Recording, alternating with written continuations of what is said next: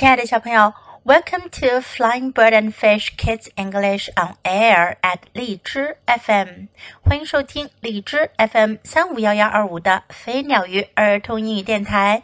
This is Jessie，我是荔枝优选主播 Jessie 老师。小朋友们，你们有没有听过《Harold and the Purple Crayon》哈罗德和紫色蜡笔绘本系列呢？今天我们要讲的呀，就是这个系列绘本的第一本书《Harold and the Purple Crayon》哈罗德和紫色蜡笔。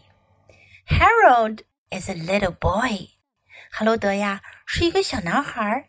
He has a purple crayon。 他有一支紫色的蜡笔。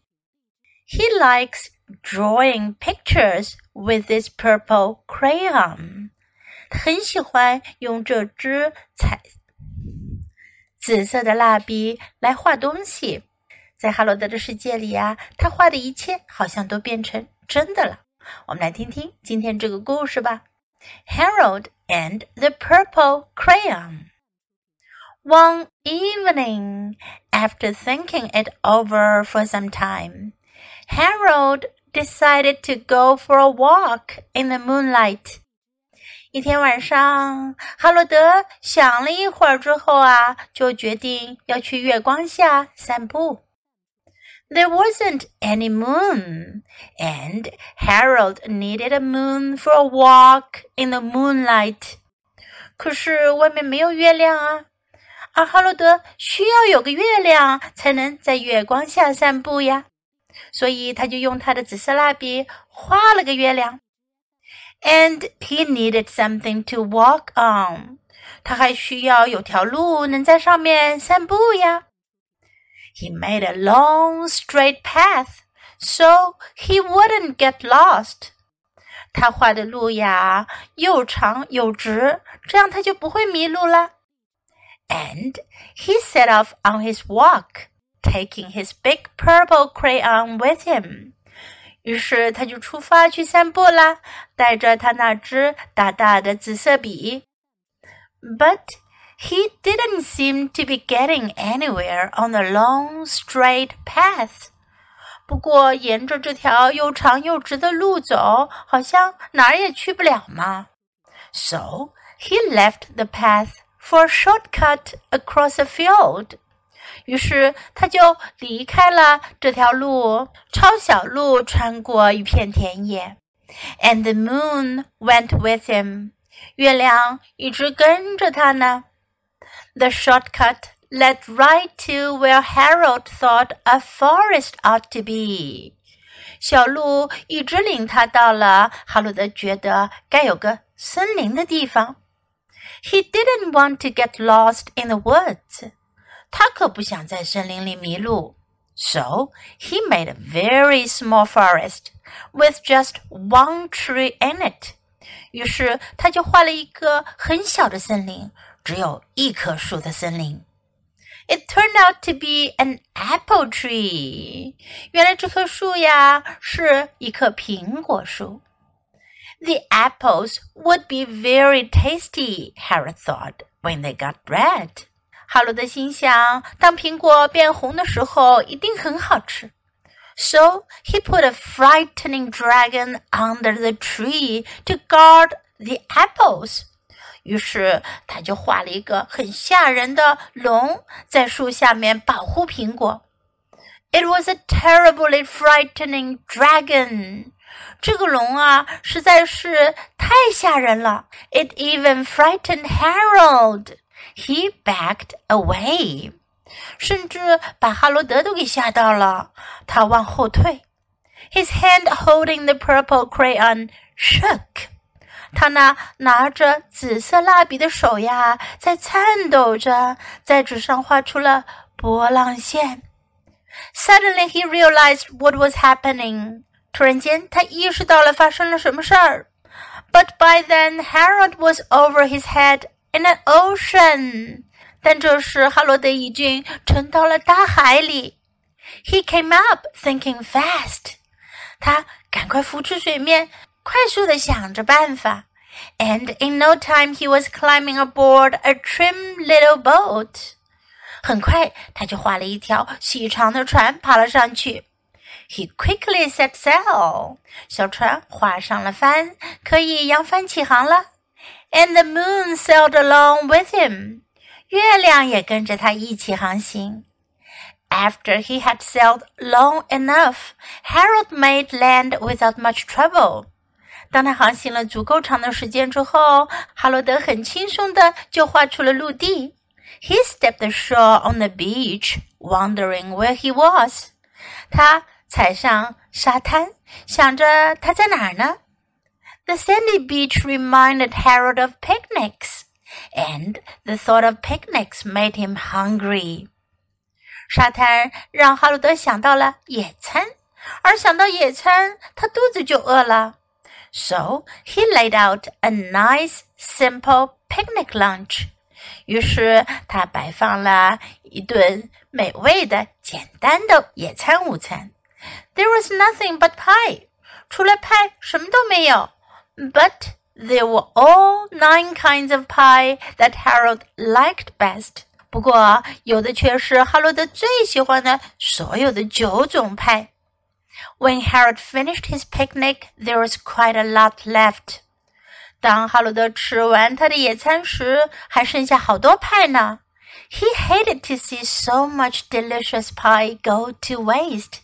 他可不想看到这么美味的派被浪费掉。So Harold left a very hungry moose and a deserving porcupine to finish it up. 于是哈罗德就留下了一头非常饿的麋鹿和豪猪来吃完这些派。And off he went, looking for a hill to climb to see where he was. 他就离开了， 他要去找个小山，爬上去看看它在哪儿呢。Harold knew that the higher up he went, the farther he could see. 哈罗德知道，他爬得越高，就能看得越远。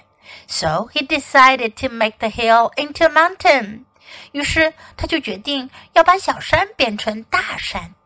If he went high enough, he thought, he could see the window of his bedroom. 他想，如果他爬得足够高的话，他就能看见他卧室的窗户了。He was tired and he felt he ought to be getting to bed. 他累了，他觉得他该上床睡觉了。He hoped he could see his bedroom window from the top of the mountain. 他希望他能在山顶上看到他卧室的窗户。But as he looked down over the other side, he slipped.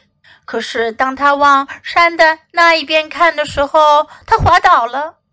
And there wasn't any other side of the mountain。而山的那一面，他还没来得及画出来呢。He was falling in thin air。他就那样在稀薄的空气中掉了下去。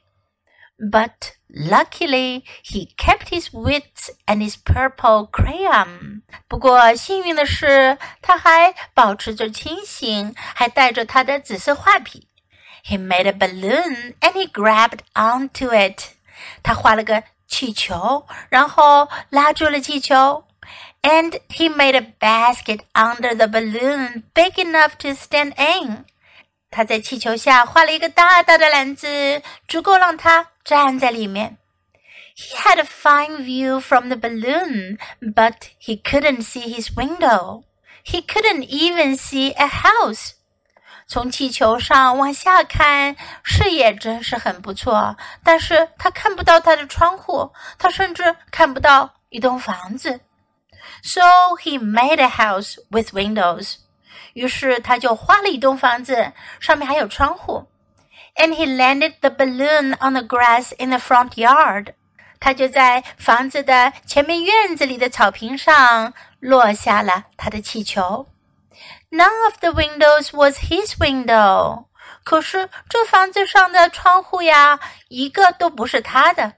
He tried to think where his window ought to be. 他就使劲想啊，他的窗户该在哪儿呢？He made some more windows. 他又画了更多的窗户。He made a big building full of windows. 他画了一栋高高的楼，上面都是窗户。He made lots of buildings full of windows. He made a whole city full of windows. 他画了很多的高楼，上面有好多的窗户。他画了一整座城市，到处都是窗户。But none of the windows was his window. 可是没有一扇窗户是他的窗户。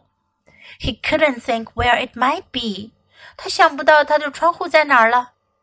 He decided to ask a policeman. 他决定要问问警察，他就画了个警察。The policeman pointed the way Harold was going anyway. 警察指的路正是哈罗德要走的方向。But Harold thanked him. 但是哈罗德还是感谢了他。And he walked along with the moon, wishing he was in his room and in bed. 他就继续跟着月亮一起向前走，心里希望他是在自己的房间、自己的床上待着。Then suddenly Harold remembered. 然后哈罗德突然就想了起来。He remembered where his bedroom window was when there was a moon. 他想起来了，他的卧室窗户在哪儿？那儿啊，有个月亮。It was always right around the moon。他的窗户总是环绕着月亮。于是哈罗德就围绕着月亮画了扇窗户。And then Harold made his bed。然后哈罗德又画出了床。He got in it and he drew up the covers。他爬上床，把被子拉好。The purple crayon dropped on the floor, and Harold dropped off to sleep. 紫色蜡笔掉到了地板上，哈罗德也睡着了。小朋友，哈罗德用他的紫色蜡笔给自己创造了一个世界。他在这个晚上出去旅，他在这个有月光的晚上出去旅行了一大圈，又回来了。Now let's practice some expressions and sentences in the story. One evening, 一天晚上, one evening. Go for a walk in the moonlight. 去月光下散步. Go for a walk in the moonlight. Get lost, 迷路. Get lost. An apple tree, 一棵苹果树. An apple tree. There was nothing but pie. 除了派，其他什么都没有。There was nothing but pie. There was quite a lot left. 还剩下很多。There was quite a lot left. He ought to be getting to bed. 他应该上床睡觉了。He ought to be getting to bed. He couldn't see his window. 他看不到他的窗户。He couldn't see his window. He couldn't even see a house. 他连房子都看不到一栋。He couldn't even see a house. Then suddenly Harold remembered.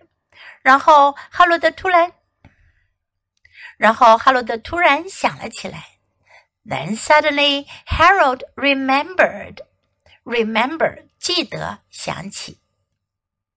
Now let's listen to the story once again.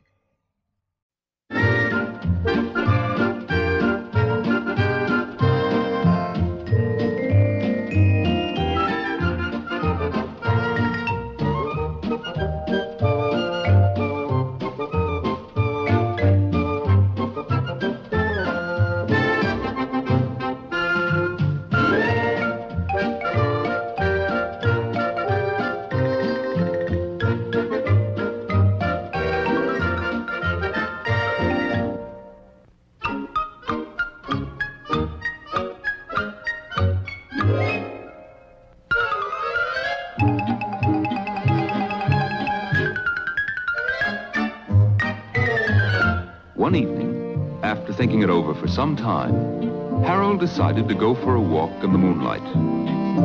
There wasn't any moon. And Harold needed a moon for a walk in the moonlight. And he needed something to walk on. He made a long, straight path, so he wouldn't get lost. And he set off on his walk, taking his big purple crayon with him.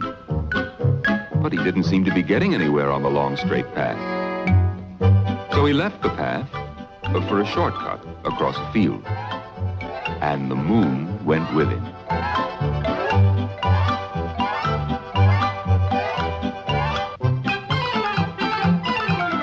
The shortcut led right to where Harold thought a forest ought to be.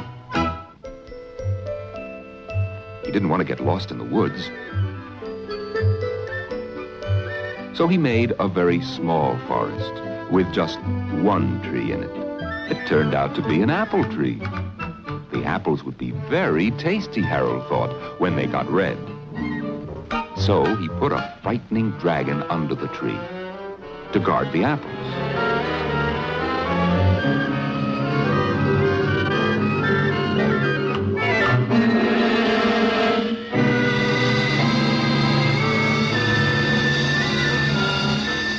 His hand holding the purple crayon shook. Suddenly he realized what was happening. But by then Harold was over his head in an ocean. He came up thinking fast.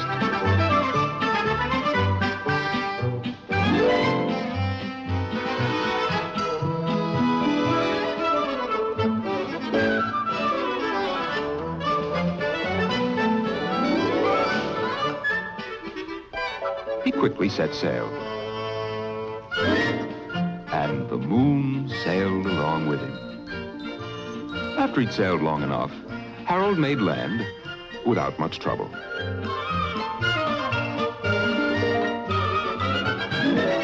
He stepped ashore on the beach, wondering where he was. The sandy beach reminded Harold of picnics, and the thought of picnics made him hungry.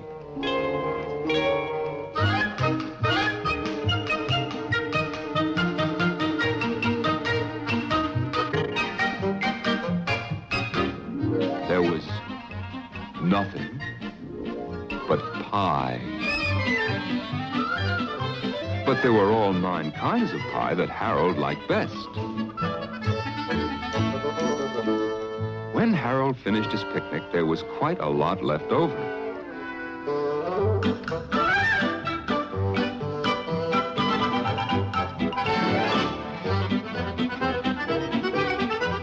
So Harold left a very hungry moose and a deserving porcupine to finish it up.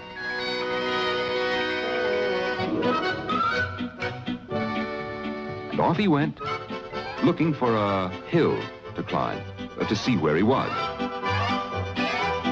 Harold knew that the higher up he went, the farther he could see.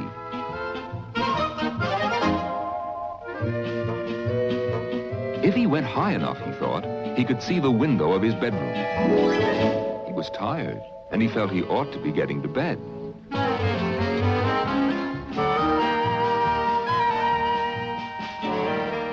He looked down over the other side, he slipped.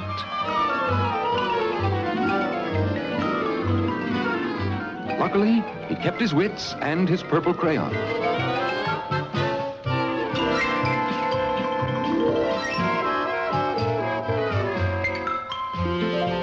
He had a fine view from the balloon. But he couldn't see his window. He couldn't even see a house. So he made a house with windows.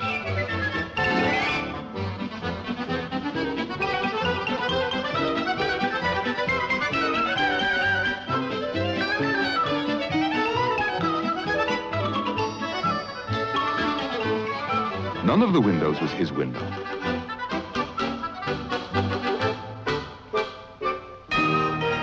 He made some more windows. He made lots of buildings full of windows. He made a whole city full of windows.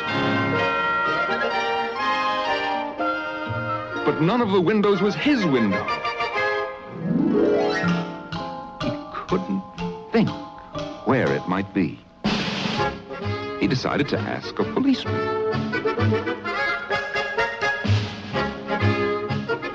The policeman pointed the way Harold was going anyway. And he walked along with the moon, wishing he was in his room and in bed. Then, suddenly, Harold remembered. He remembered where his bedroom window was when there was a moon.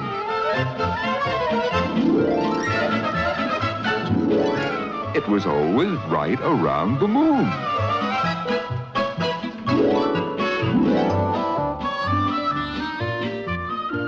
And then Harold made his bed, got in it, and he drew up the covers. And Harold dropped off to sleep.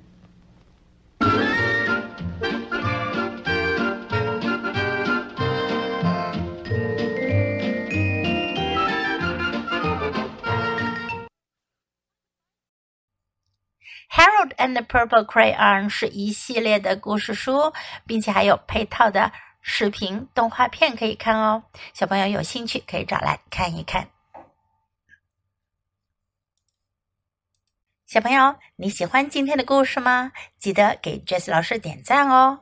还有，别忘了下载到手机上收听，更方便哦。Thanks for listening. Until next time. Goodbye.